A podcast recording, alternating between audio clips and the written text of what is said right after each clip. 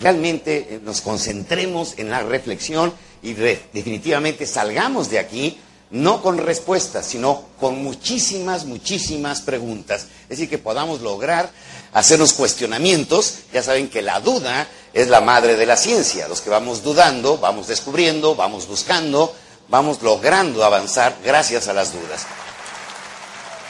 Está también construida esta charla a base de metáforas. Ustedes saben que yo invento muchos cuentos que voy aprendiendo en el camino, que son escenarios reales con un poco de fantasía, entonces voy a recurrir con, frecuencia a la metáfora. Y por último, aforismos, pequeñas sentencias, pequeños conceptos o juicios para que ustedes, si traen papel y lápiz, puedan tomar nota y puedan recordarlo más fácilmente cada uno de estos conceptos que pueden ser de gran utilidad ya en la práctica. Recuerden una cosa que es muy importante, conocimiento que no se pone en práctica a, las 72 horas de haberlo recibido, no sirve absolutamente de nada. Aquí lo interesante es salir con el conocimiento y llevarlo a la experiencia, llevarlo a la práctica para que se convierta parte de nosotros mismos. Por eso el reto no solamente es escuchar y reflexionar, sino salir y actuar. Solamente cuando hay acción hay decisión. Solamente cuando nos comprometemos en una acción en concreto estamos realmente tomando una decisión real. Acciones se tienen que convertir siempre todas nuestras decisiones. Bien, vamos a entrar al primer concepto. ¿Qué significa excelencia como concepto universal? ¿Los excesos son buenos o son malos? Pues sí y no. ¿Por qué? Porque si el exceso es malo, te destruye. El exceso de la bebida, el exceso del cigarro, el exceso de lo que tú quieras, te va a destruir. Pero si el exceso es positivo, busca el bien, ¿Qué sucede si te dedicas a estudiar intensa y apasionadamente? Te vas a convertir en un científico. ¿Qué sucede si te dedicas a pintar, a, componer música, a hacer ejercicio, a jugar fútbol? Pues te vas a convertir en una persona mucho, muy destacada. La excelencia, escuchen bien y anoten, significa exceso. Nada más, exceso. El que se excedió. Alguien me diría, Miguel Ángel, yo me excedo bebiendo, entonces soy un excelente borracho. No, no es así. Porque la excelencia siempre es para más y mejor. Escuchen bien, por favor, más y mejor. Solamente la excelencia se da cuando yo aspiro a un bien superior. Es decir, si yo soy maestro y realmente me excedo dando mi clase y la doy en forma extraordinaria, fuera del ordinario, fuera de lo común, fuera de lo corriente, entro al campo de la excelencia. Si una señora, bueno, se prepara el almuerzo en forma excelente, le pone una flor en la mesa, prepara los platillos, pone los manteles limpios, tiene una sonrisa maravillosa, pues ya se convirtió en una persona excelente. Si quiere impresionar a su marido hoy en la noche, bueno, pues llega ahorita, se baña, se perfuma, se pone una florecita, se pone toda coqueta, ya entró a la excelencia. La excelencia se puede lograr en todos los campos de la vida. En todos los campos nos podemos exceder para lograrlo. Ahora fíjense ustedes muy bien. ¿Quién queda en primer lugar? Queda en primer lugar en unas Olimpiadas el que excede al resto, sobresalió del resto. ¿Quién va a ganar el campeonato mundial de fútbol? El que exceda a todos los equipos de fútbol. Cuando estuvo aquí la sub-17, realmente el concepto era ¿a qué van los jóvenes al campeonato mundial que ustedes organizaron?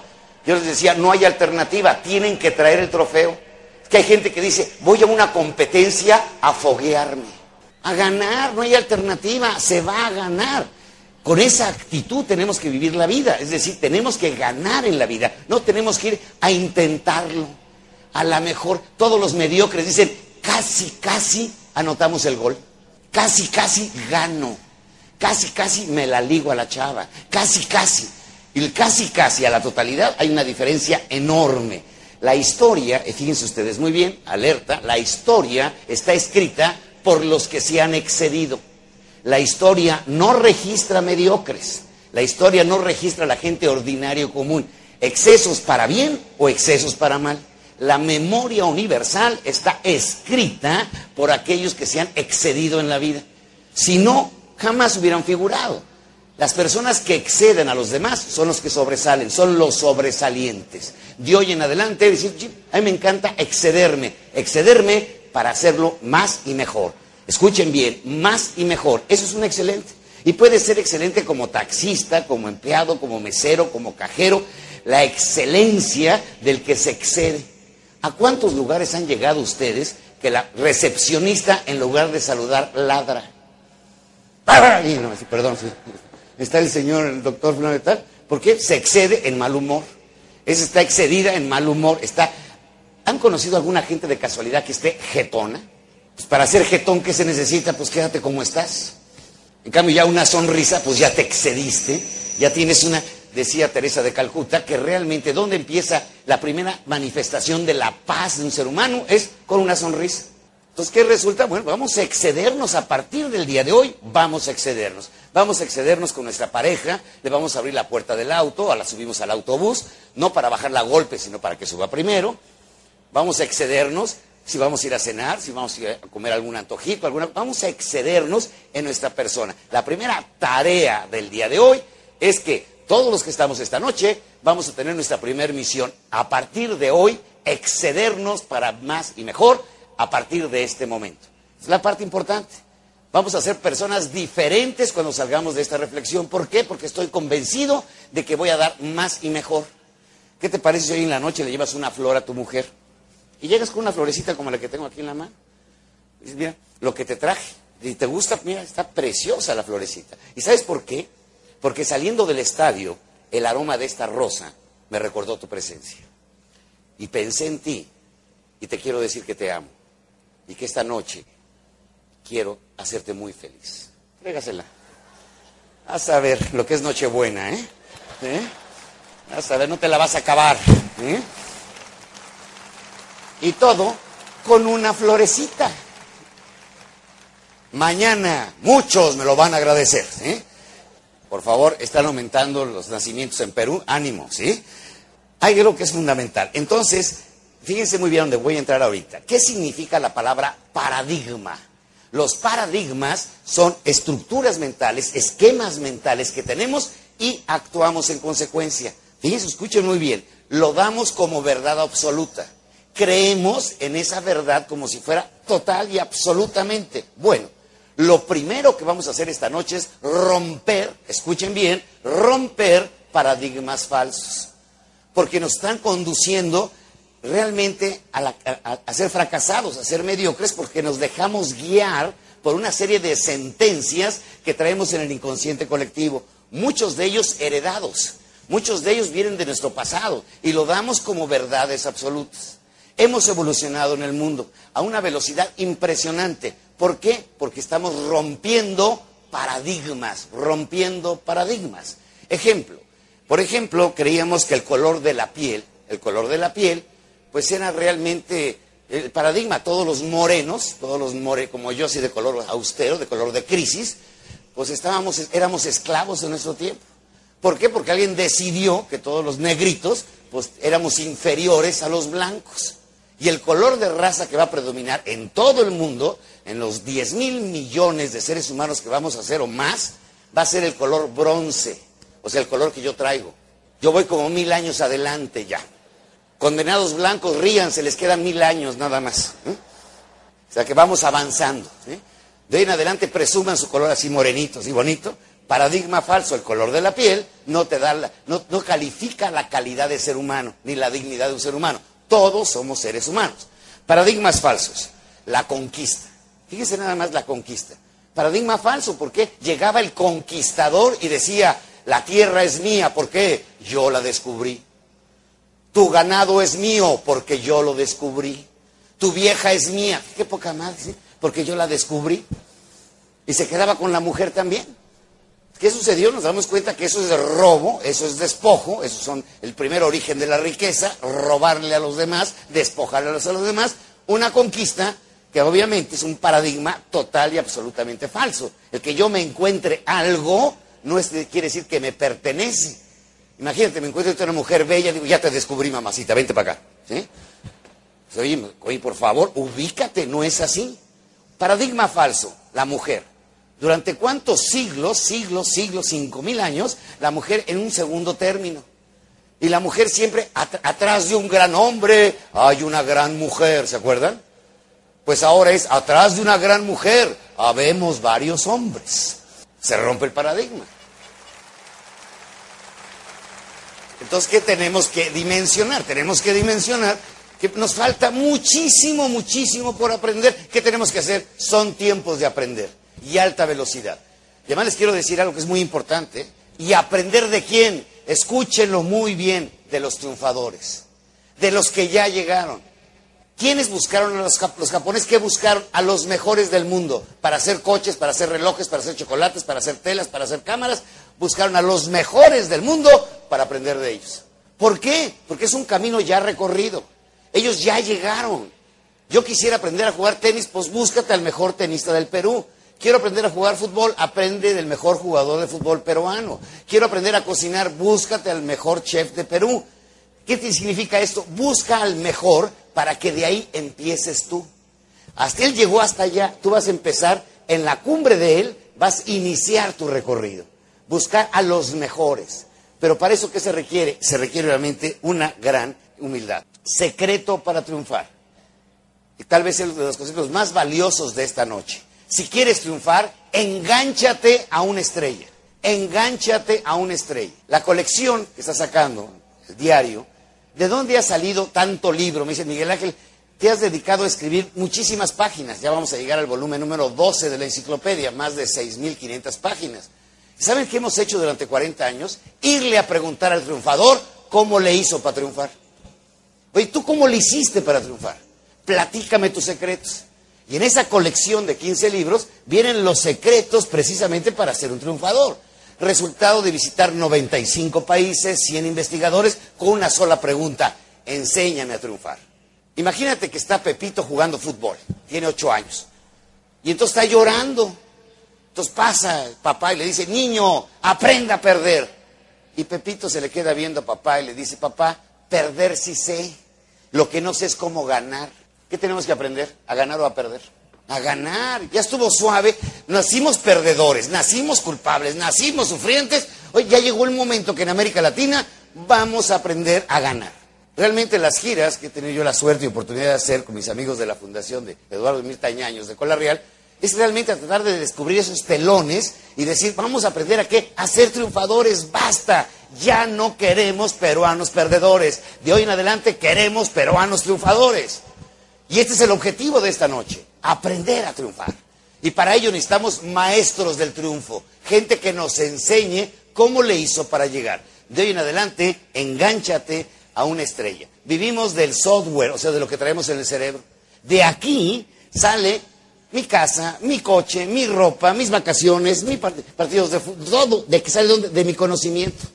Claro, hay algunas y algunos que viven del hardware pero creo que la mayoría de aquí vivimos del software, o sea, del pensamiento. Que de hoy en adelante realmente lo que tenemos que hacer es buscar la forma de triunfar, aprender de los mejores del mundo. Un principio de excelencia dice, el ser excelente es hacer las cosas. Repito, el ser excelente es hacer las cosas y no buscar razones para demostrar que no se pueden hacer. No buscar razones por las cuales no se puede hacer. Miren, el fracaso tiene mil excusas, mil excusas. El éxito no requiere explicación, se explica por sí solo. Cuando vi llegar al Tri de Perú, con el título de campeones del mundo, dije, a ver, expliquen el éxito. Lógicamente hay una larga historia de entrenamiento, de motivación, de entrega, de, de, todo para llegar a ese título. ¿Qué tenemos que hacer? No esperar a que las cosas sucedan. Miren, ¿por qué la gente no lucha por sus sueños? ¿Por qué la gente no lucha con sus sueños? Les voy a leer uno de los documentos que viene ya en la colección.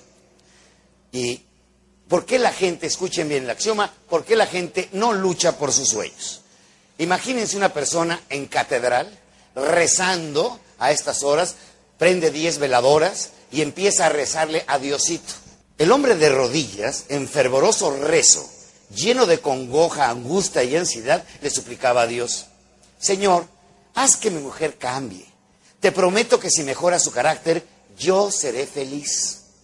Con mi jefe, haz que no sea tan déspota y criticón, y yo seré, te lo prometo, feliz. A mis hijos, tú los conoces mejor que nadie. Haz que no sean soberbios y que por fin sean obedientes y hagan lo que yo les mando. Y te aseguro que yo seré feliz. Hoy mi país, tan robado y corrupto, con tantos políticos que lo han saqueado eternamente, cámbialos por favor y yo, Diosito, seré feliz. Señor mío, haz que los servidores públicos, policías, inspectores, ya no sean tan rateros. Y te aseguro que con eso me harás feliz. Finalmente, Señor, algunos detalles más. Que mejore mi salud, que me aumenten el sueldo, que pueda cambiar mi carcacha por un cochecito nuevo, que pueda comprarme una casita de campo, aunque sea pequeñita. Y por último, Diosito querido, que me saque la lotería, aun cuando no sea mucho. Y te prometo que con estos pequeños cambios, finalmente, Dios, seré feliz. De pronto, se escuchó un trueno en el cielo de la bóveda de iglesia y cayó una viga desde lo más alto que se contra su cabeza, matándolo en ese instante. Y una voz de lo más sonoro le dijo, Ahora sí, hijo mío, sí serás feliz.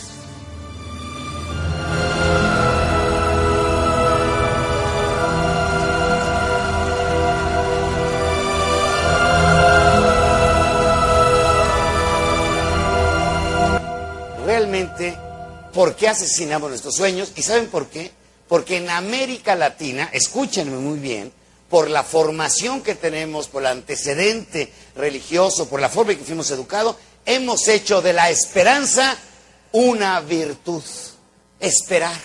Es la esperanza, ¿no? Es muy diferente esperanza a fe. ¿eh? Fe es certeza, seguridad, duro, adelante.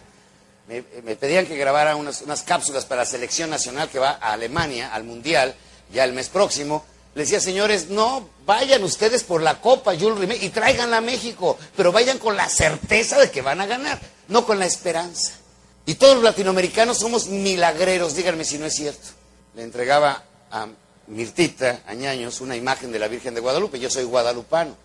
Pero si ustedes ven la Basílica de Guadalupe en diciembre, el 12 de diciembre, ¿saben cuántos peregrinos llegan a ese santuario? 10 millones de peregrinos. Impresionante. Se sacan 14 toneladas diarias de cera. Y ves al rico rico y al pobre pobre pidiéndole a la Virgen. El rico, 100 millones de pesos, 100 millones de pesos, madrecita, 100. Y el pobre, 100 pesitos, madrecita, 100 pesitos. El rico le pregunta al pobre, ¿qué le estás pidiendo a la Virgen? 100 pesitos, patrón, tómalos, no me la distraigas, vente para acá, madre. ¿Qué resulta? Somos milagreros. Yo he visto en partidos de fútbol, y lo he visto aquí en Perú, ¿eh? Y lo he visto también en Ecuador, y lo he visto en México, que va a jugar la selección del país. Llego a la parroquia y el niño Dios con el uniforme de la selección. A ver si ganamos. Y hay algo que es impresionante, ¿eh? o sea, ¿de dónde viene la palabra, escuchen bien, realización? Para que te realices, tienes que partir de qué? De tu realidad. Fíjate, realidad, de ahí viene la palabra realización. De tu realidad, hazla con tu realidad. Donde estés, con las adversidades, con los problemas que tienes, con todo eso, a ver, hazla. Si tú pones agua en un vaso, ¿qué forma toma el agua? La del vaso. En una cubeta, de la cubeta, en una tina, de la tina. ¿Qué significa? Sigue siendo agua. Los mexicanos tenemos un dicho que dice, el que es gallo, donde quiera canta. Ponlo donde quieras. El tipo la va a hacer. Y una cosa deben tener los excelentes, hacerlo con lo que no tienes, no con lo que tienes, ¿eh? con lo que no tienes. Es que no tengo trabajo. A ver, ya buscar trabajo y es un trabajo, ¿a poco no? ¿A poco no te... eh, Dedícate ocho horas diarias a buscar trabajo, lo vas a encontrar. Oye, es que la salud, sin salud, adelante. Es que no tengo plata, sin plata, adelante. ¿Cómo empezaron todas las empresas grandes actualmente? Pequeñitas. Hay un señor que se llamaba Walter Elías Disney. No sé si lo conozcan el nombre de Disney. Imagínate, empezó con un capital enorme, 40 dólares. Y así empezó su sueño. ¿Con cuánto empezó Cola Real? Pues con una hipoteca, ¿no? O sea, con un préstamo. ¿Y cómo empezaron todas las empresas grandes? En pequeñito. ¿Qué significa esto? Miren, la frase que sale en el video al principio, para crear hay que creer, grábense en el corazón. Para crear hay que creer. Si no crees, no vas a crear nunca. Primero es un acto de fe. No de acto de esperanza, ¿eh? no esperar, no, no, es acto de fe. Estoy seguro que voy a triunfar, estoy seguro que voy a salir adelante. Pregunto, ¿existe la buena suerte? ¿Sí o no? Sí, sí existe la buena suerte, se los voy a demostrar ahorita. ¿Qué es la buena suerte o la mala suerte? Otra vez la definición de destino. ¿En qué habíamos quedado? Determinante circunstancial fuera de tu control. Ejemplo, levanten la mano todas aquellas personas que sean mayores de 24 años. Si hubieran nacido en Sierra Leona, ya estarían muertos todos. Porque ahí la longevidad promedio es 24 años. Afortunadamente eres peruano. Qué buena suerte que naciste en Perú. Porque si hubieras nacido allá tendrías 24 años. Los suecos viven 86 años. Ah, pues Dios ha de ser sueco entonces.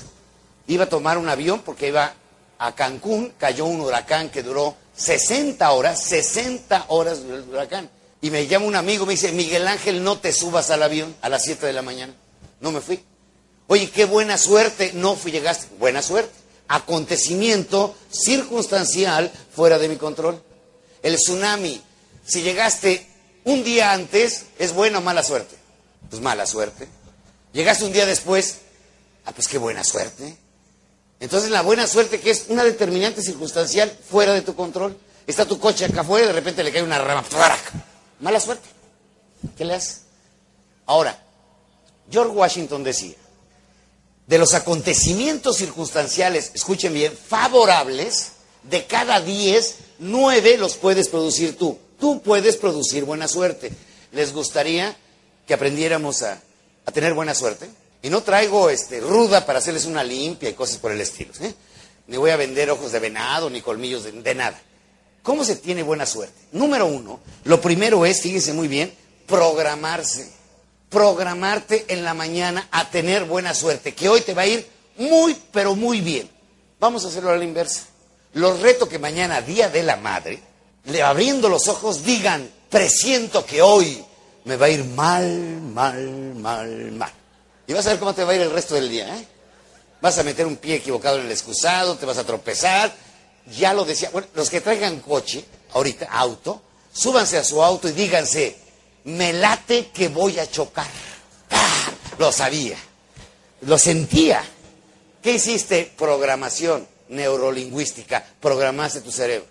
Buena suerte. Lo primero es llamarla. Había un hombre. Ustedes saben que los alpinistas ascienden hacia las montañas. Los espelólogos son alguien que hace su excursión metiéndose en las cavernas, o sea, desciende. Así es como se han descubierto muchas cavernas en el mundo. Gente aficionada, como deportistas, a meterse en una caverna y descubrir lo que hay dentro de la caverna.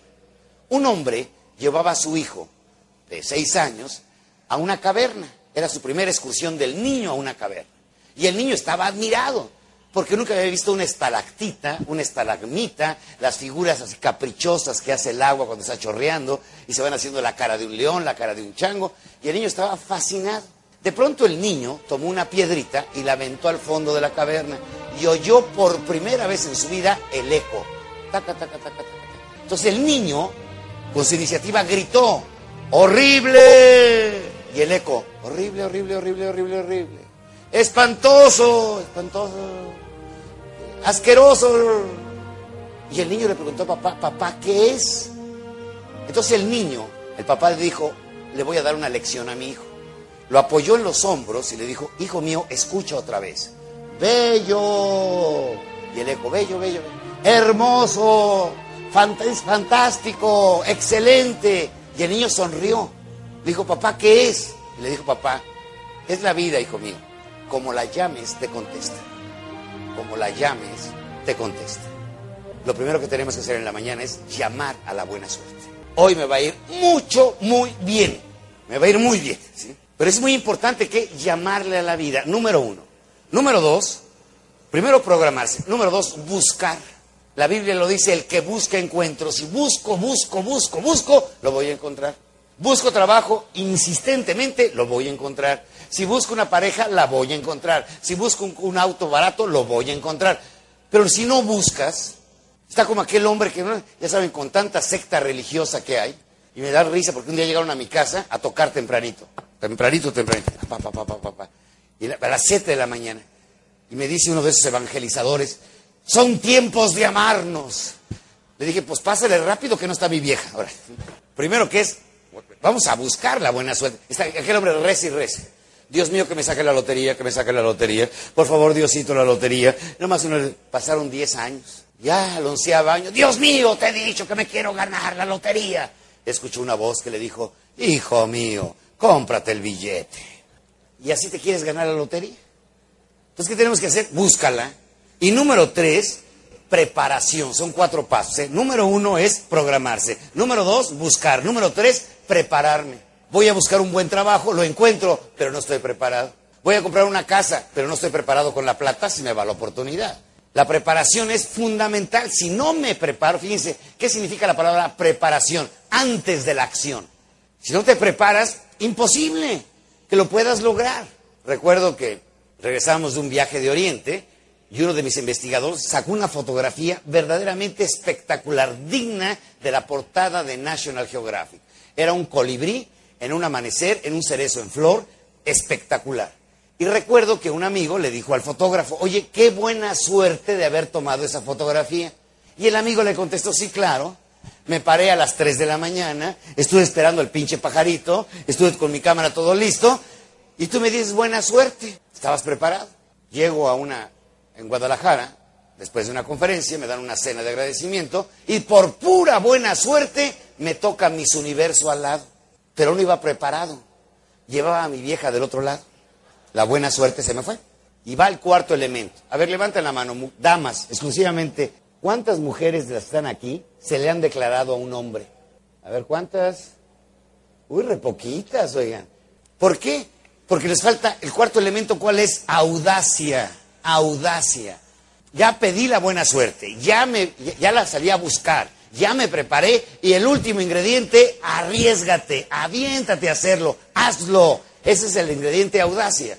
Entonces, para tener buena suerte, la receta está dada. ¿Cuál es? Número uno, que digamos dicho, programarse. Número dos, buscar. Número tres, y número cuatro, audacia. Y en ese momento estamos ya realmente en lo que podemos, podemos ser excelentes. Ahora, les voy a decir a partir de este momento lo que no es la excelencia.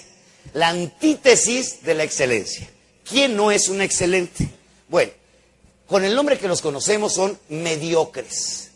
La gente no excelente o decide ser excelente o decide ser mediocre. El mediocre es un ser vulgar, común, corriente, uno más de los millones y millones de seres humanos que viven en la oscuridad.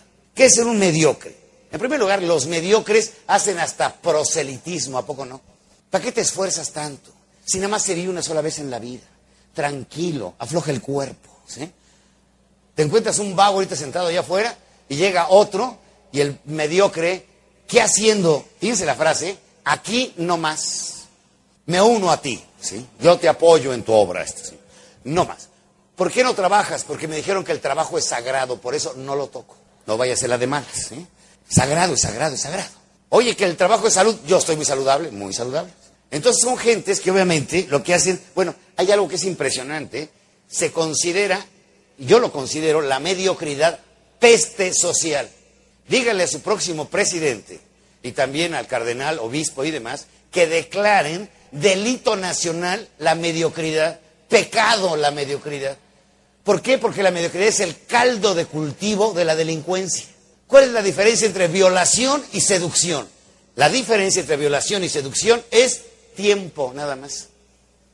Analícenlo. El mediocre, como no tiene tiempo, va y viola. El ratero, el que roba, no se, no, tiene, no se quiere esforzar en trabajar, entonces va y roba. El narcotraficante, pues claro, es dinero fácil, es dinero light, va y lo hace.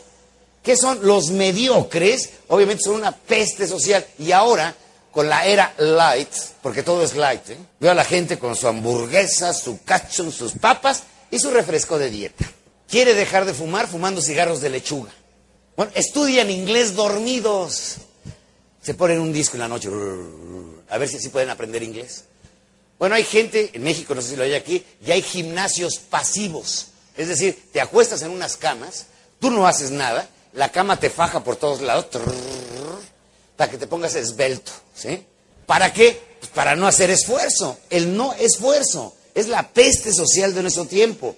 Miren, una pequeña metáfora, un cuento. Había un mediocre de esos mediocres que toda la vida están de mal humor, siempre se están quejando, siempre se están padeciendo, porque además los mediocres consideran que es una obligación de los que tienen plata regalarles plata.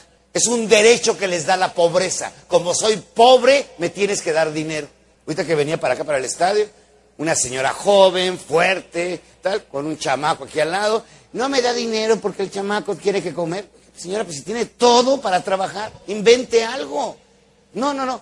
Somos pedinches, ¿a poco no? Dame, papi, dame, mami, dame, gobierno, dame, eh, dame, dame, dame. Cuando nos casamos, es la última vez que vimos la mano de la mujer así, ¿eh? Los declaro marido y mujer. Ahora sí, ya, el resto de mi vida está. Tienes un tío rico, desgraciado, maldito, no me da. Ese cochezote, no, no sé si les pase aquí, de que hay un coche así precioso y pasa el mediocre con su clavito. Desgraciado, rico, maldito, ojalá te pudras. El envidioso no quiere lo que tú tienes, quiere que tú pierdas lo que tienes. Ojalá te, te decida, desgraciado. Eh, canse, algo que duela. ¿sí? Espérame tantito, ¿no? Es, clásico del mediocre. Estaba el clásico mediocre. Esto es en la época de los reyes de Francia. Estaba en un camino real donde pasaban las carretas. El tipo estaba sentado, lamentándose de la vida, de los ricos, de que nadie lo ayudaba. Y de pronto ve una carroza dorada. Dijo, seguramente es la carroza del rey. Si es la carroza del rey y toma esta vereda y me ve en mi estado de depresión, de abandono, de depra que traigo, seguro me entrega su bolsa de oro y con eso resuelvo mi vida. Porque además es su obligación dármela, porque yo estoy muy mal. Para suerte del mediocre, era la carreta del rey. Para suerte del mediocre, tomó la, la, vereda. Para suerte del mediocre, se detuvo la carreta. Y para suerte del mediocre, se bajó el rey, se apeó el rey, sacó su bolsa de oro el rey, estaba a punto de entregársela y no, la volvió a guardar y le pidió, el rey le pidió al mediocre, dame. El mediocre se quedó impresionado, sacó su bolsa de monedas de cobre, hizo un análisis digital, sacó la más fregada y la más chiquita de todas y se la dio al rey. El rey la tomó y se fue. El mediocre se fue insultando aún más al rey. Maldito desgraciado, pedirme a mí que tengo tan poco, puras monedas de cobre. Y saca su monedero y lo avienta sobre la mesa se abre el monedero y la monedita más chiquita, igualita a la que había entregado al rey, se había convertido en oro. Dijo, pendejo, le hubiera entregado todas mis monedas de cobre. ¿Qué significa esto? Si tú a la vida le apuestas un centavo, la vida te va a pagar un centavo. A la vida apuéstale lo mejor que tengas. Apuesta tu vida misma y la vida misma te va a recompensar. ¿Cuál es la columna vertebral de los seres humanos? Decía Albert Einstein, más allá de la fuerza nuclear está la fuerza de voluntad. La fuerza de voluntad, la columna vertebral, es donde se sostiene la agallas, la definición, la fuerza, la determinación de un ser humano. Por eso, obviamente, los seres mediocres, siguiente característica, el mediocre nunca se compromete. ¿Qué significa esto? Señores y señoras, para lograr algo en la vida, decía Lao Tse, un pensador de hace 2500 años, lo vas a lograr cuando, escuchen bien, por favor, cuando estés dispuesto a dar tu vida por tus sueños, cuando apuestas tu existencia por tus sueños, cuando corres todos los riesgos por lograrlo. ¿Cómo se logra un campeonato de fútbol? Una olimpiada. Acaban de romper el récord mundial de velocidad de los 100 metros. ¿Quién lo logró? Un hombre, una milésima de segundo. Ya lo superó. Pero ¿qué hizo? Se comprometió, dio su vida, se entrenó, dio todo y lo logró. Es algo que es muy importante. Miren, los comprometidos apuestan su vida. Los involucrados, anoten la palabra, involucrados, estos nada más se alquilan temporalmente. Trabajan ahí en esa empresa más o menos mientras que les vaya bien. No están comprometidos, están involucrados. ¿Cuántos en México nos ha pasado que se pasan de un partido político a otro partido político, los de izquierda a la derecha, los de derecha a la izquierda? Son puros involucrados. Donde está el hueso, ahí van todos. No les importa la ideología política. Sencillamente están involucrados. No se comprometen, no dan la vida por sus sueños, no creen en eso. Están ahí mientras que les conviene. Les voy a sugerir una tarea que me gustaría que hicieran mañana, el Día de las Madres. Mañana en la mañana, preparen el desayuno. Señoras y señores, preparen el desayuno. Hagan una deliciosa tortilla de huevos con jamón. Huevitos y jamón participan dos personajes. Uno que está involucrado y otro que está comprometido. ¿Quién es el que está involucrado? La gallina. Puso los huevos y se fue. ¿Y el puerco que tuvieron que hacerle? Pues lo tuvieron que matar, no le pueden cortar una patita hoy y otra mañana. Se echaron al puerco, ¿eh? se lo mataron al puerco. El puerco se comprometió, la gallina nada más se involucró. A ver, levanten la mano las mujeres que hayan dado a luz, que hayan tenido la fortuna y el privilegio de dar a luz un ser humano. Les pregunto, ¿se comprometieron o se involucraron? Ustedes iban a riesgo de perder su vida por tener un hijo. Se pudieron haber muerto en ese instante. En ese momento ustedes apostaron su existencia para tener un ser humano. Los maridos, ¿qué pusieron? No me digan. Y la mayoría ya se fueron. Ya ni siquiera están ahí. 50% de las madres del mundo son solteras. Somos un planeta de mucha madre y poco padre. Madre solo hay una. ¿De acuerdo? ¿Se acuerdan, no? Madre solo hay una. Padre en cualquier esquina. Y además van dejando, eh, en esquina en esquina van dejando. Entonces, ¿qué sucede? En esta vida para triunfar hay que comprometerse. Recuerdo cuando mi hija se casó, porque a ustedes no lo crean, aunque me vean joven, bello y guapo, ya soy abuelo. ¿sí?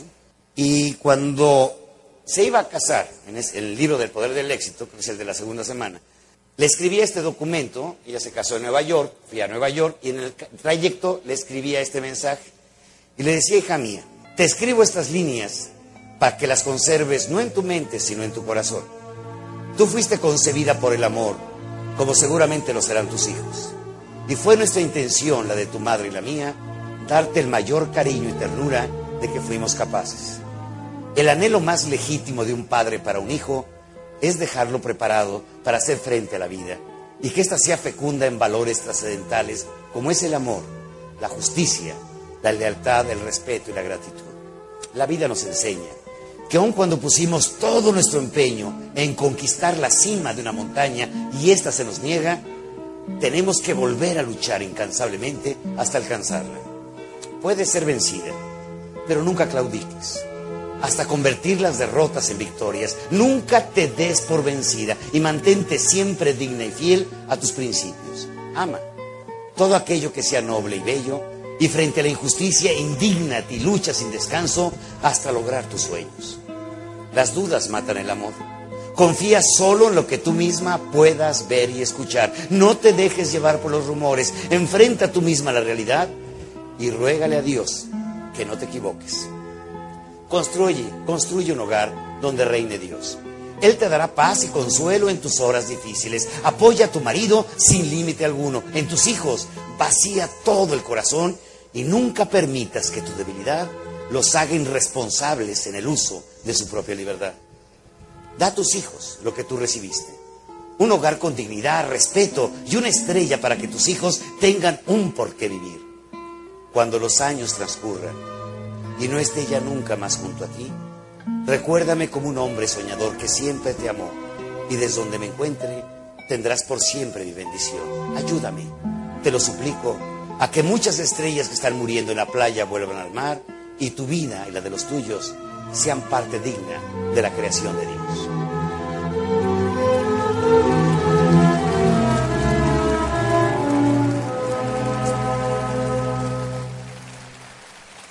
Mediocre, otro principio, el ser mediocre, busca culpables. Siempre buscamos culpables. ¿Quién no ha cometido tonterías? A ver. Todos hemos cometido tonterías y las vamos a seguir cometiendo. Entonces, ¿qué sucede cuando yo digo, ay, pero qué pendejo soy? La regué. Realmente no debía haberlo hecho. En ese momento, señores, no estoy buscando culpables. Yo mismo me estoy reconociendo.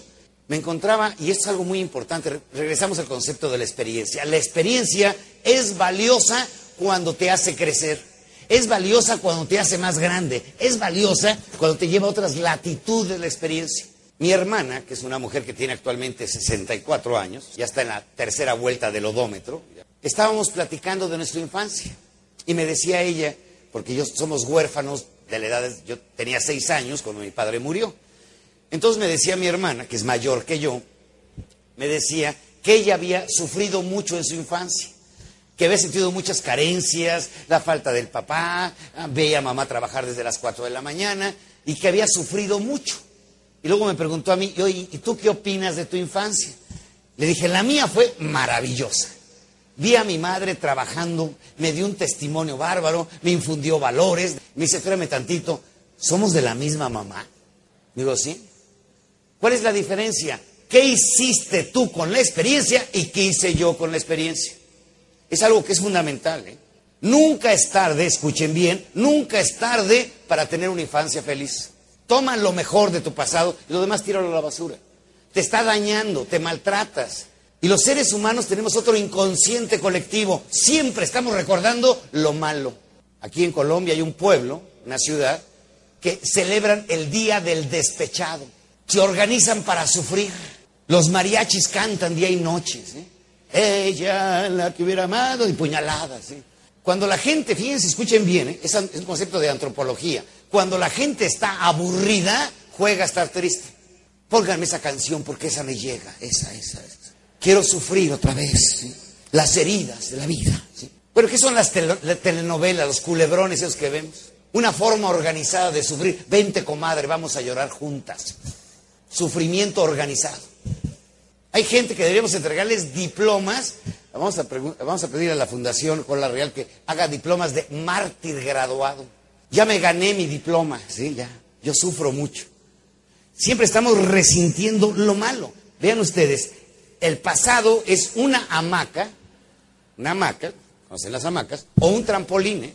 Hay quien se eche en su hamaca para recordar aquellos tiempos que le fue mal o aquellos tiempos que le fue bien. Tengo una amiga que es soberbia, soberbia, soberbia. Digo, oye, ¿por qué eres así? Y me dijo, es que fui reina de la primavera. Digo, mamacita, eso fue hace 40 años. Sigue en la hamaca. Y hay quien toma y es un trampolín para saltar a un nivel mayor. Te lanzas a un nivel superior. Entonces la experiencia, tenemos que darnos cuenta de que es impresionante, tenemos que usar la experiencia, no que la experiencia nos use a nosotros. Repito, ¿eh? usar la experiencia, no que la experiencia nos use. Tomar lo mejor, arrojar lo demás. Señores, ¿qué sucede con nuestro sistema digestivo? El sistema digestivo comemos, asimila nuestro cuerpo y desecha el resto. Ojalá pudiéramos desecharlo en el cerebro. Recibimos tanta información procesarla y desecharla. Lo que no sirva, échalo para afuera. Que no te dañe, que no te perjudique. Otra característica de los mediocres, son víctimas de las circunstancias. Lo he escuchado no una vez, cientos de veces que me dicen, Miguel Ángel, para ti es fácil decir cambia, porque tú no estás en mi lugar. Pues sí. Me dice un conocido alcohólico, ponte en mi lugar. Le dije, ni madre, yo no. Ándame poner en tu lugar. Pero, pero ni loco que estuviera ponerme en tu lugar. No me interesa ponerme en tu lugar. ¿Por qué? Porque la circunstancia es que, Miguel Ángel, es que tú eres mexicano, yo soy peruano, colombiano. recorro América Latina, acabo de regresar de Colombia. Hay concurso internacional en América Latina a ver quién sufre más. Bolivia ahorita con el Evo, Venezuela con el Chávez, Fidel Castro, todo el mundo sufre. Y todo el mundo me dice, conozco poco más de 95 países. No he encontrado un ciudadano en el mundo que esté contento, que esté contento con su gobierno. Llegas a Estocolmo, ves al tipo en su bicicleta, su departamento viendo al mar, de lujo, se toma su velero y preguntas, oye, ¿a qué se dedica? Y te dicen, es peluquero. Ve el nivel de vida, ¿eh? Y se queja. O sea, siempre nos hace falta algo para ser felices. Siempre, siempre, siempre. Cuando no es salud, es dinero, política, lo que tú quieras. Pero ¿qué sucede?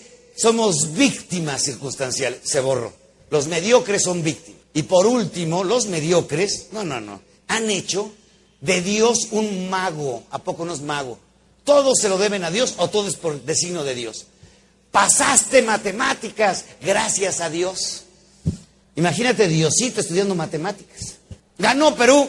A Dios gracias. O sea, Diosito se metió a jugar un rato. Bueno, llevan los coches a bendecir, ¿no es el colmo? Dios cuidando coches. Y luego en la casa le echan agüita por todos lados para que no entren los ladrones. Diosito cuidando la puerta. Se murió de cirrosis de tanto entrarle al aguardiente. Imagínate a Dios llevándole la botella todos los días, ándele, mijito, ¿sí? Emborráchese, ¿sí? En la carretera, exceso de velocidad, volcadura, se murió. Ya estaba en la rayita. Eso lo decide Dios. Cuando el ángel de la guarda está comprobado, se baja del automóvil a los 120 kilómetros por hora. ¿eh? Dice, ahí te ves, ¿eh? adiós. Yo ya no te acompaño. ¿sí? ¿Qué tiene que ver Diosito con.? Ya lo hicimos mago. Así como que saca conejos. Le cortaron una pierna, ya estaba de Dios. Entonces, eh, tenemos que ubicar. ¿Saben qué? Lo voy a decir ahorita uno de mis ateísmos bárbaros. Tenemos que perdonar a Dios. Yo creo en Dios, pero no en Dios mago. Recuerdo a mi hijo cuando era pequeño, le dio viruela, sarampión, así muchas cositas en la cara. Y llega su mamá y le dice, ya estaba de Dios. Y luego se le quitó y fue su mamá y le dijo, gracias a Dios. Y me dijo el niño, no entiendo, Dios me lo da, Dios me lo quita, ¿qué onda? Está, está jugando conmigo, me pone granos, me los quita, o sea, pobrecito Dios, lo tenemos verdaderamente agobiado. Le decía, ahora que venía, venía a Perú, me dice mi mamá, que Dios te cuide. Y luego me, dijo, no, ¿verdad? Dios tiene otras cosas más importantes. Creo como que está ocupado en otras cosas. Como que me han de cuidado en el avión y que no me vaya a resbalar y que no me vaya a caer de aquí. Pues, pobrecito Dios, este, ah, está- no te muevas mucho, Miguel Ángel, espera tantito, ¿eh? No te vayas a caer, ¿eh? Pobrecito Dios, lo traemos como amuleto, como superstición. Entonces tenemos que cambiar ese paradigma. Bien, miren, creo yo, porque aquí viene el gran enemigo, ¿eh? El gran enemigo de los excelentes y los mediocres es su característica fundamental. Yo creo, y lo he platicado con mis amigos sacerdotes de la Santa Iglesia Católica Apostólica y Romana, la Santa Mafia en pleno, la Baticueva en sesión, les digo, yo creo que todos, todos, todos los pecados tienen una recompensa menos uno. Dijeron, a ver, explícanos. Si la gula, pues ya tuvo una recompensa, ya te lo tragaste. ¿A poco no? La lujuria, qué buena fiesta te echaste. Pero hay un pecado verdoso, asqueroso, horrible, que no sirve absolutamente de nada y nada más te amarga la existencia. Es más, te cambia hasta el color de la piel. ¿Cómo se llama ese pecado? El pecado, escuchen bien, la envidia. Atención, la envidia.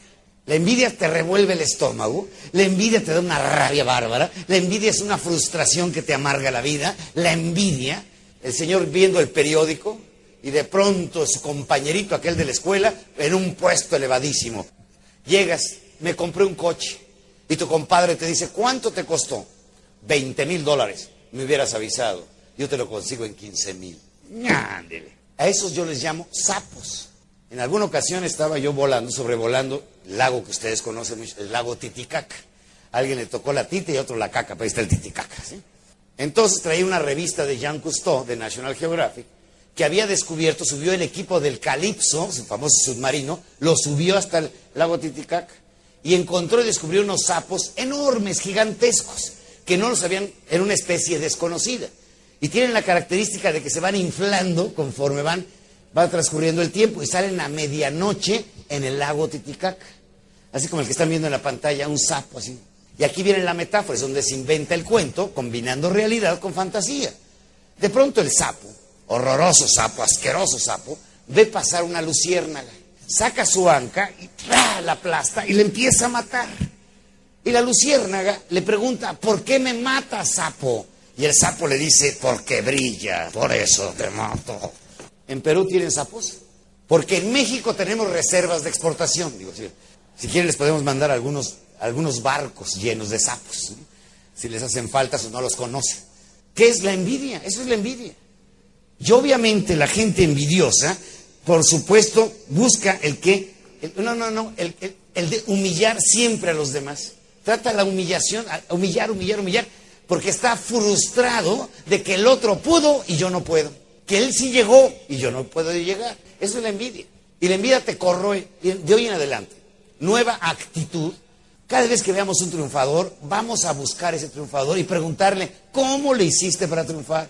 Vamos a admirar el triunfo. Vamos a rendirle reconocimiento a los que han triunfado, a los que han logrado llegar. Y no quedarnos con esa sensación asquerosa, mal sabor de boca, que nos da precisamente la envidia. Una cosa que es muy importante, y esta palabra, escríbanla actitud. Está comprobado científicamente, fíjense bien la cifra que les voy a dar, por favor, que el 86, 88%, 88%, 88% de los triunfadores en la vida, aquellos que han convertido su sueño en realidad, ya sea en la vida familiar, ya sea en los negocios, ya sea como deportista, el 88% del éxito en la vida es la actitud, es la actitud. Es lo que te marca la gran diferencia. ¿Por qué? Porque esa actitud positiva, propositiva, te hace ser una persona que avanza en el camino. Desafortunadamente, nos dejamos meter en el marasmo de, la- de las partes negativas. Yo recuerdo la última vez que tuvimos la oportunidad de estar aquí en el Estadio, en el Estadio Nacional, eh, había 46 mil asistentes y no salió ninguna noticia. ¿Por qué? Si hubiera habido un muerto, salimos en las noticias. ¿A poco no? un aplastado a la entrada y salimos en todos los diarios. Pero como nadie se murió, pues no fuimos noticia. ¿Qué es lo que, se- qué es lo que saca de noticias? Todo lo peor del mundo. Miren, decía Albert Einstein que si tú quieres vivir 10 años más en tu vida, atención por favor, si quieres vivir 10 años más en tu vida, despiértate media hora antes del usual. ¿Por qué? Porque cuando estás dormido estás como medio muerto. O sea, estás inconsciente, no estás consciente de la vida, no estás aprendiendo nada, claro, estás descansando. Pero mucha gente está cansada de no hacer nada y siguen acostados. ¿Cuál es el primer pujido en la mañana? El despertador. Hay otros 10 minutos. Entonces van, y van pujando toda la vida. Ay, ya llegué a trabajar. Ay, hasta cuando son felices pujan, ¿a poco no? Ay, qué feliz soy. Entonces la gente puja, puja, puja, pero en la mañana, a ver, levant- voy a hacer una prueba así al azar. Si de casualidad hay una persona que en su casa, levanten la mano por favor, si en su casa de casualidad tiene control remoto de televisión. No tengan miedo. ¿eh? Pues todos tenemos control remoto de televisión. ¿Será indispensable? Claro que es indispensable. Se inventó en 1979. Donde no le encuentren, qué bronca se arma en la casa, ¿a poco no? Y donde el enano le haya quitado las pilas, no, no, no, no. En ese momento hay sacrificio infantil en casa. ¿Cuál es el primer disparo que se escucha en la recámara en la mañana? ¡Pau! Las noticias. Queremos recibir el día como una flor que se abre, una vida que regresa. Queremos recibir el día llenándonos de toda la caca que produjo el mundo. En todos lados, en todo el mundo. Caca en África, caca en Arabia, caca en Estados Unidos, caca en Bolivia, caca en Perú, caca. Y luego se meten a bañar y prenden las noticias para que con el agua más caca entre. Luego se suben al auto, van manejando. Noticias, más caca, por favor. ¿Cómo llegamos a trabajar? Cagados.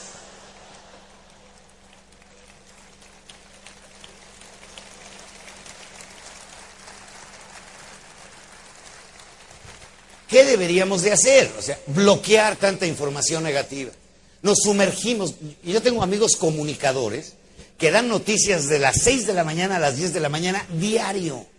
Les digo, mira, si te escucho de lunes a viernes, el sábado me suicido. Ya no hay nada que hacer. Fíjense bien lo que, el término que voy a utilizar ahorita. ¿eh? La mayor fortaleza moral de los líderes. Escuchen bien, ¿eh? La mayor fortaleza moral de los líderes. ¿Saben cómo se llama? Optimismo. Esa es la mayor fortaleza moral de un líder. Es increíble.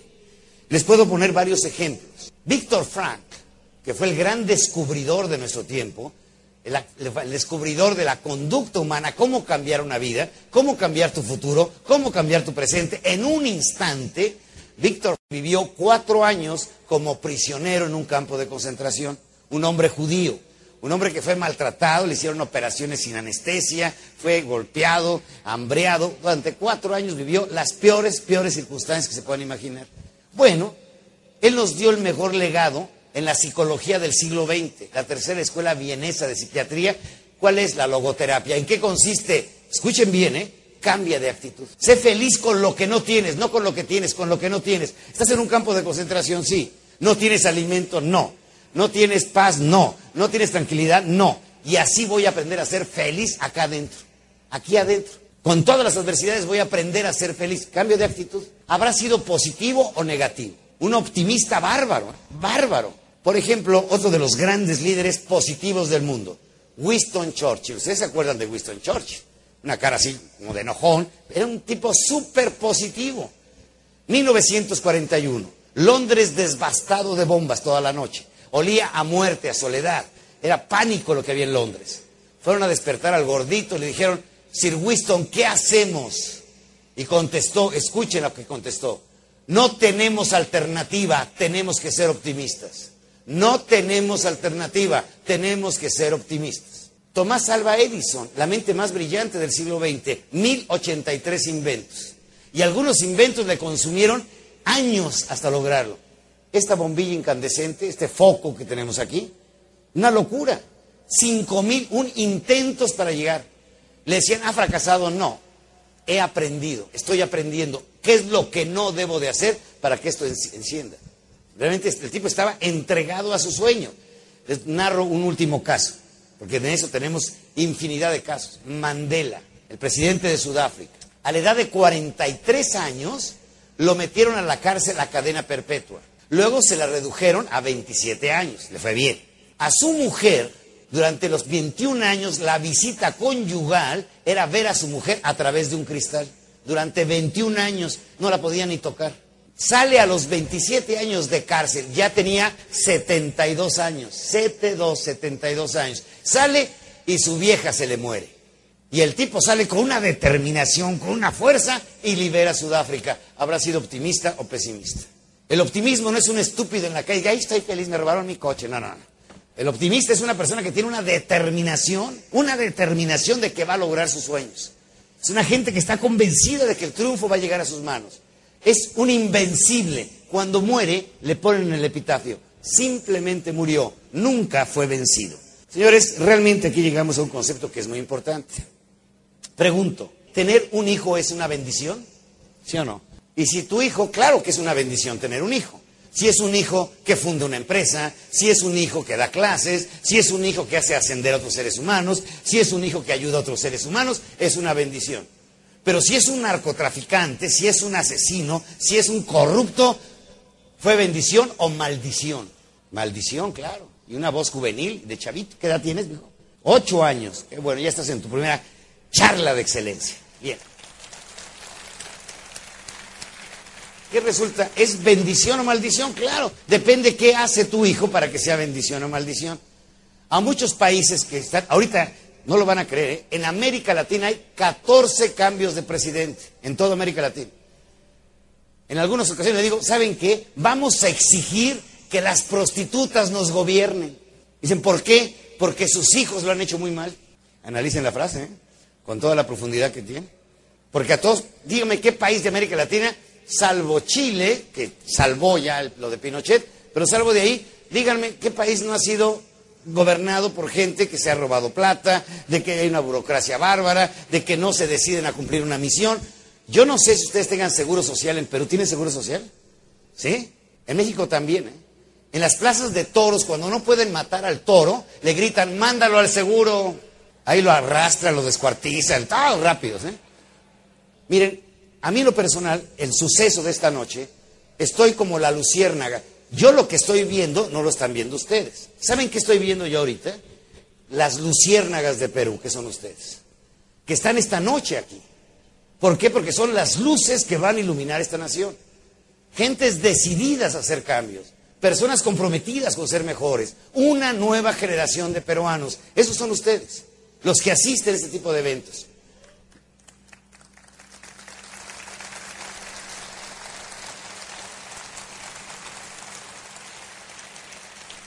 En un reciente encuentro de, ya saben que están ahorita rompiéndose un paradigma en los Estados Unidos, así como Martin Luther King dignificó a los negros y los sacó adelante, ahorita los hispanoparlantes en los Estados Unidos están haciendo un cambio, se están manifestando, están, están exigiendo derechos. ¿Por qué? Porque somos una fuerza muy poderosa laboral dentro de los Estados Unidos, colombianos, ecuatorianos, mexicanos, la segunda fuente de ingreso de muchas naciones, como es la mía, son los emigrantes. El dinero que nos llega, nos llega más dinero que todo nuestro, que el turismo. Somos, somos una potencia en turismo. Bueno, el segundo ingreso después del petróleo son emigrantes. Es impresionante. Y la gente dice, oye, pero viven de los emigrantes, sí, pero no vivimos de los, vivimos de los valores que tiene el emigrante. Porque todavía le manda la plata a la abuelita, le manda la plata a la mamá, le manda la plata a la mujer, le manda la plata a los niños. O sea, está devolviendo un agradecimiento que siente con sus padres, con sus hijos. Obviamente, el norteamericano o el europeo no tiene tal agradecimiento, es un valor muy latino, es muy nuestro. Somos naciones que tenemos madre, que tenemos raíces, que tenemos origen, que tenemos una obligación de devolver. ¿Qué significa responsabilidad? Devolver. Tengo un amigo, México norteamericano, que siempre me encuentro y le pregunto lo mismo, nos reímos siempre lo mismo. Lo vi el año pasado y le pregunté el año pasado cuántos hijos tienes y me contestó 18. Este año lo vi y le dije, oye, ¿cuántos hijos tienes? Me dijo 20. Dije, órale, qué velocidad, maestro. Dice, Miguel Ángel, tú sabes cuál es el origen de esos niños. Hijos naturales míos tengo dos. Los otros 18 son niños que me he traído del Ecuador, que me he traído de Bolivia, que me he traído de Perú, que me he traído de Bosnia, que me he traído de, Sierra Leona de África. Le digo, ¿y por qué? Dice, mira, si los dejo donde nacieron, en la circunstancia donde nacieron, van a ser una maldición para la humanidad. ¿Y sabes qué estoy haciendo con ellos? Le estoy dando valores. Los estoy formando como seres humanos. Y es la forma en que yo voy a heredar en la vida a la humanidad. Les voy a regresar 20 luces a la humanidad, no 20 maldiciones a la humanidad. Una persona que hace lo que puede dentro de lo que está haciendo. Por eso es tan importante no esperar a que los demás lo hagan, hacer lo que yo tenga que hacer.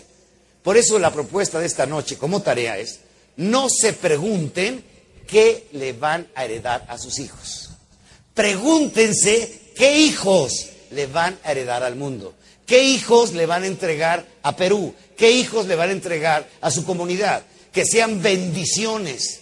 Por eso mañana, Día de la Madre, por favor, el gran compromiso, si papá, aunque no esté, es vamos a hacer luceros, vamos a hacer antorchas, como decía Teresa de Calcuta, para que iluminen esta nación y el mundo. Vamos a producir seres humanos de calidad, seres humanos superiores, seres humanos que se sientan orgullosos de su madre y que la, y que la colectividad, la sociedad, se sienta orgullosos de esos seres humanos, heredando luciérnagas a la humanidad.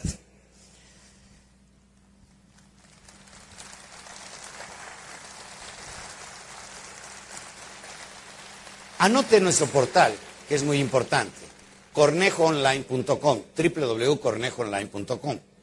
Es una aportación de nuestra fundación a la comunidad de seres humanos que quieren ser excelentes.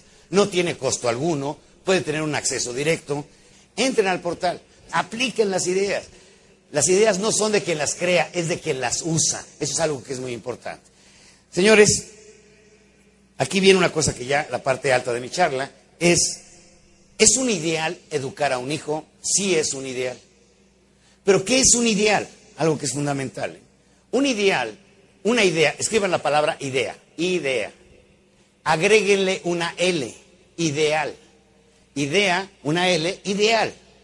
¿Qué sucede cuando yo tengo una idea, que es la noción de cualquier conocimiento, me enamoro de la idea, me apasiono de la idea y entrego mi vida a la idea, se convierte en un ideal? El mundo, ¿por quién está construido? ¿Cuáles son las columnas de la humanidad? Los idealistas. Solamente los idealistas son los que construyen al mundo. ¿Quién nos dio la libertad? Los idealistas, Simón Bolívar, el Mariscal Sucre. ¿Quién nos dio la igualdad de razas? ¿Quién nos dio la justicia? ¿Quién nos está dando y proveyendo para rescatar niños de la calle? ¿Quién está salvando jóvenes drogadictos? Los idealistas. Los que hacen, fíjense, escuchen bien, ¿eh? más allá de su responsabilidad. Todos tenemos responsabilidades con nuestro hogar, con nuestros hijos, con nuestra familia, con la sociedad. Tenemos responsabilidad. Pero además hay quien, como mi amigo, va y adopta 18 niños aparte. Hay quien va y adopta un colegio. Hay quien va y empieza a crear un proselitismo. Los idealistas son unos locos de remate que quieren llevar conocimiento, salud, eh, ideas a mucha gente. Como los señores añaños que están aquí al frente. Están locos los dos decidido. Idealistas y soñadores, ¿por qué?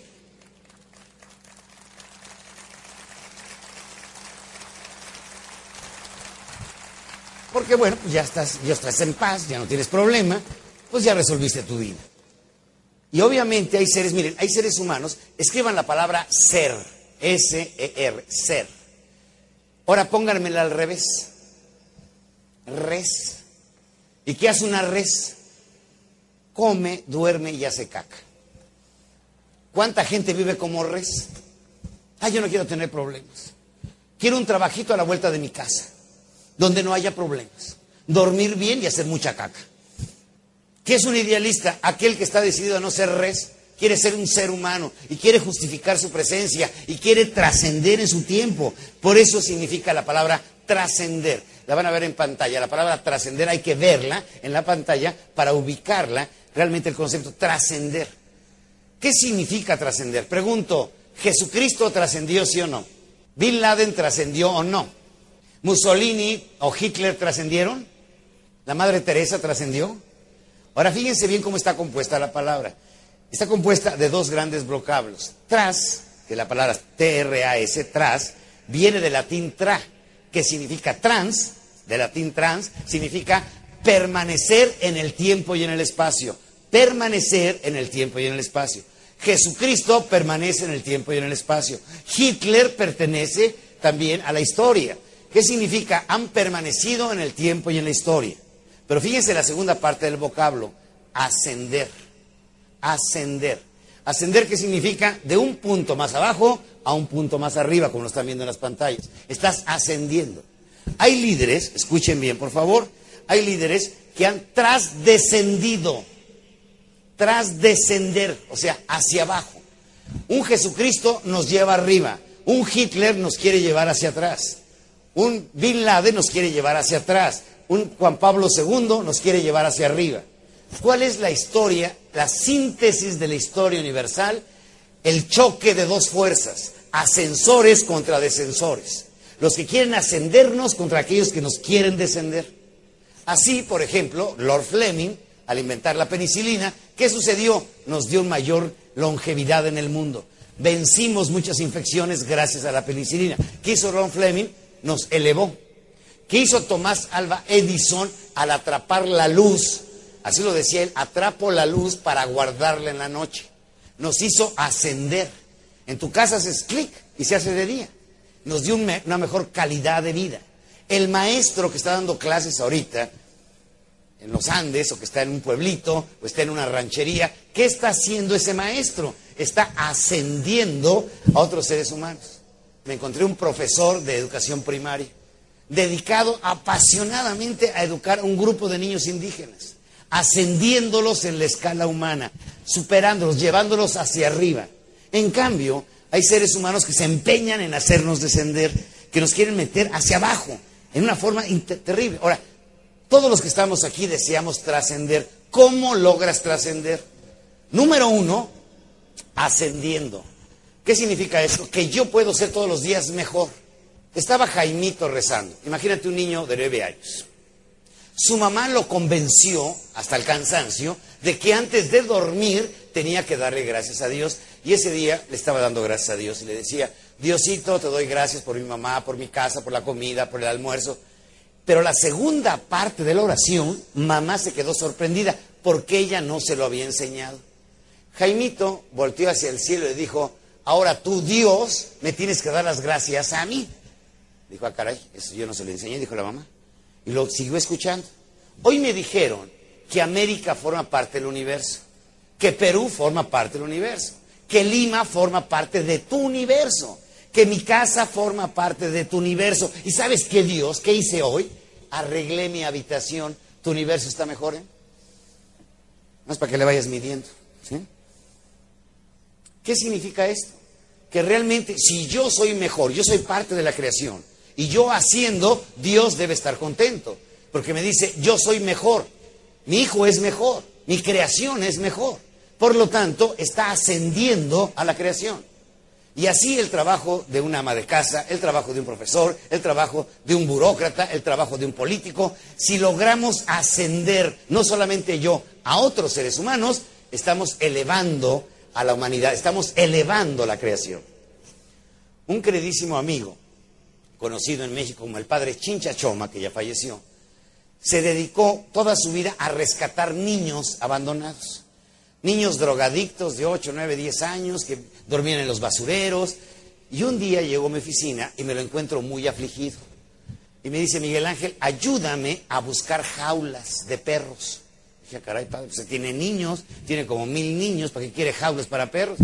Me dice, mi hijo, no te imaginas el error que he cometido en mi vida me llevo al niño, lo convenzo, me lo llevo a la casa hogar, pero siempre dejo al perro.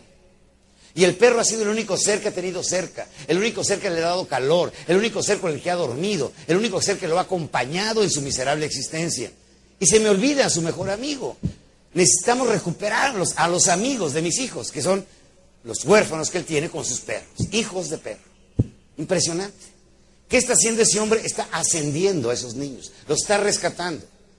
Recuerdo que iba caminando con él, con otro benefactor, y un chavito de 14 años, 13, 14 años, drogadicto, en recuperación, llegó y le puso un puntapié a uno de los visitantes y aquel tipo pues, le dolió al benefactor.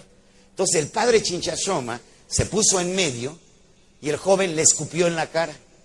Es un sacerdote de barbas, se limpió el rostro, se quitó el cinturón, el joven se puso en posición de combate y le dice, no, no es para que yo te pegue a ti, es para que tú me pegues a mí. Y le dio el cinto. Y le ha dado tres cintarazos al padre en el pecho, que vi que se puso rojo, rojo. De pronto, como que entró en shock el muchacho, soltó el cinturón, se abrazó del padre y empezó a llorar. Y escuché que el padre le dijo, ¿quién te hizo tanto daño, hijo mío? ¿Quién te lastimó tanto? Y le contestó el muchacho, fui violado por mi padre a los tres años. Desde entonces vago por la ciudad. Desde entonces inhalo cemento para zapatos. Desde entonces me he hecho homosexual. Desde entonces he robado. Desde entonces.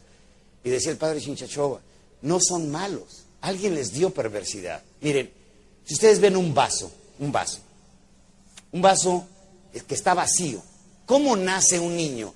Nace como un vaso, vacío. No tiene raza, no tiene color, no tiene prejuicios, no tiene religión, no tiene nada. Pero si ese vaso lo llenamos de odio, de rencor, de veneno, estará listo para salir a matar, estará listo para salir a robar, estará listo para asesinar y para violar. Si ese vaso lo limpiamos y le ponemos dulzura, ternura, caricia, reconocimiento, fortaleza, optimismo, valores, ese vaso va a ser agua fresca para la humanidad.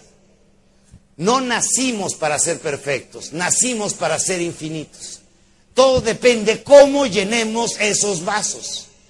Responsabilidad de padres de familia, responsabilidad de autoridades, cómo llenar esos vasos vacíos. El niño no nace perverso, el niño no nace malo, el niño no nace con pecados. El niño es el alma más transparente y perfecta de la creación excelsa de Dios. Los adultos nos encargamos de envenenar esos vasos de hacerlos asquerosamente horribles. De eso sí nos encargamos. A mí me impresiona mucho. Cada Semana Santa volvemos a crucificar a Jesucristo. Cada Semana Santa volvemos a vivir la pasión de Cristo. Cuando vieron la película de la pasión lloramos todo en América Latina. ¿Saben qué me imagino yo?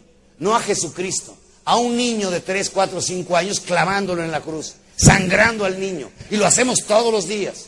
Y se muere un niño cada dos segundos en la humanidad y hacemos seres depravados. Y no es porque Dios lo quiera, tenemos las respuestas, no la voluntad, no el compromiso, no la decisión. Pero eso sí, esperamos un milagro para que todo cambie. Cuando yo puedo llenar esos vasos. Les voy a platicar dos últimas metáforas. Había un hombre, periodista, que consiguió lo que nadie ha conseguido en la vida. En toda la historia de los 50 mil años que tiene la humanidad sobre la faz de la tierra, nadie había logrado una entrevista con Dios. Y le dio la cita a Dios y le dijo, te espero mañana, hijo mío, siete de la noche, tal dirección. El señor aquel lavó su coche, se peinó, se puso su mejor traje, salió destapado, pero la Ciudad de México es una ciudad de primera. Metes primera, pues ya no puedes meter segunda nunca. Ahí te vas. Y el tipo se le empezó a pasar las horas, cayó un aguacero, un chubasco, y pues, desesperado veía que iban a dar las 7 y no llegaba a su destino. De pronto alguien le tocó la ventana, volteó y vio a un niño de no más de 10 años con una miserable cajita de dulces sin vender que se le ofrecía en ese momento.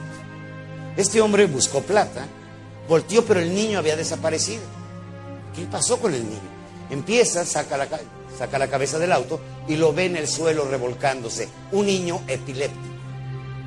Este hombre, finalmente un hombre bueno, abre la puerta, ve que está sangrando, se había roto la boca, la nariz, lo toma, le mete el pañuelo en la boca para que no se muerda, no se troce la lengua, lo sube a su coche, como puede, sale a un hospital de la Cruz Roja, lo deja ahí, le dice, lo siento, hijo, tengo una cita muy importante, atienda a los doctores, adiós, y se va.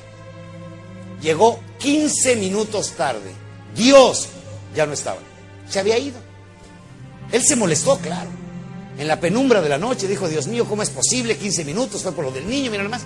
Y de pronto vio hacia lo lejos el mismo rostro del niño accidentado. Lo vio iluminado y una voz que le decía, hijo mío, no te pude esperar, salí a tu encuentro, salí a tu encuentro. El futuro del Perú está en los niños. El futuro del Perú es un presente. Es una nación de 30 millones. 15 millones son niños. esos vasos lo tienen en sus manos. Ahí está Dios.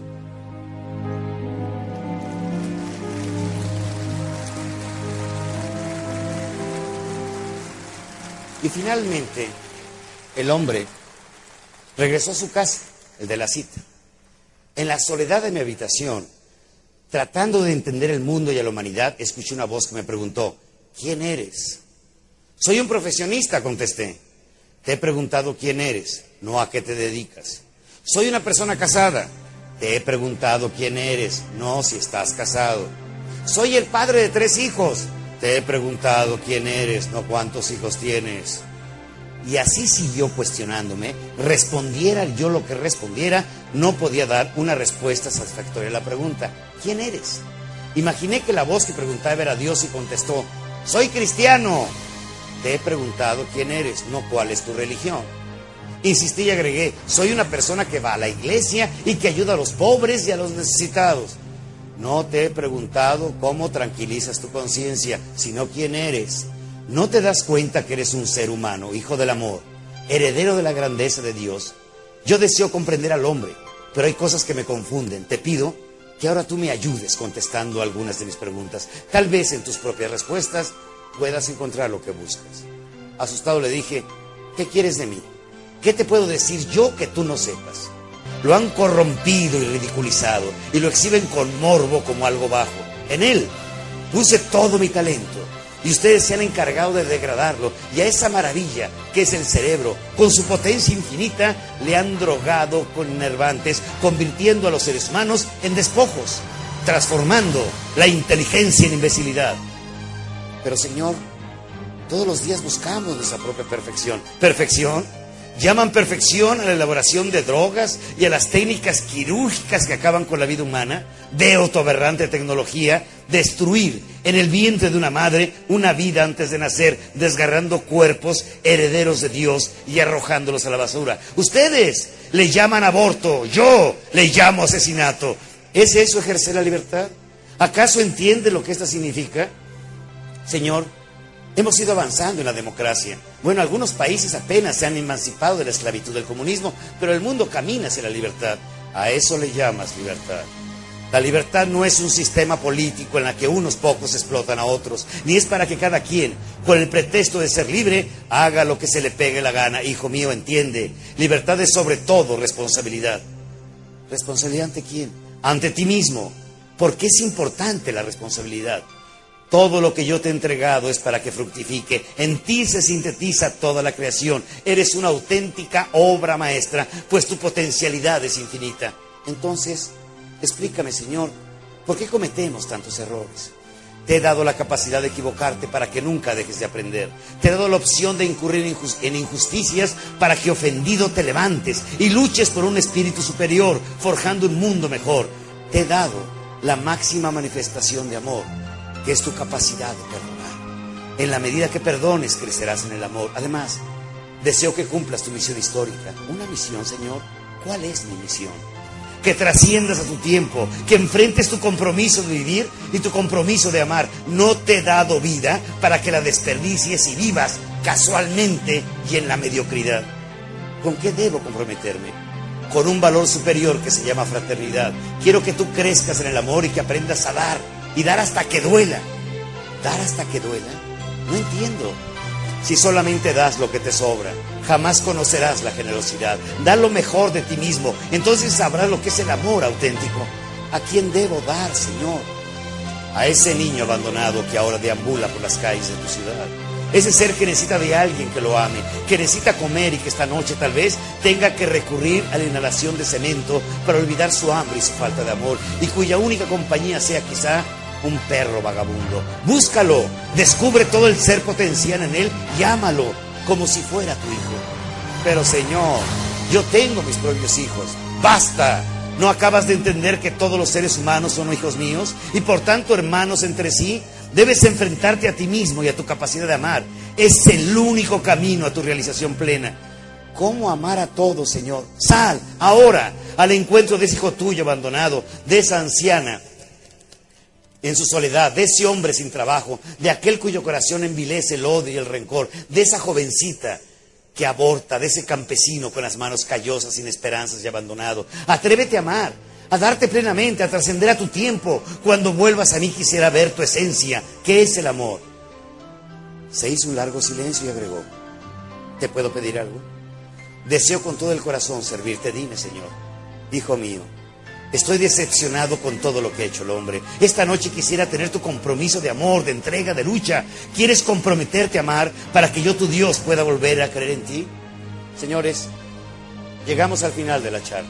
Y la última reflexión es, Dios necesita seres comprometidos, seres decididos a ser idealistas, seres que vean más allá de un simple bienestar que es todo el derecho a la prosperidad, a la paz y a la felicidad, que vivas mejor, a que seas optimista, a que seas tenaz. Pero también el mundo necesita de idealistas soñadores que vayan más allá de su propia, de su propia libertad, de su propia responsabilidad. Aquellos que arriesgan su vida por un sueño, aquellos idealistas que puedan hacer del Perú una nación honesta, vertical, ética, con valores, con la casta de un peruano. Líderes que tengan la determinación de dar la vida por sus sueños. Eso es Perú. Perú, un Perú triunfador, ganador, entregado. Demuestren al mundo lo que vale un peruano. Muchas gracias.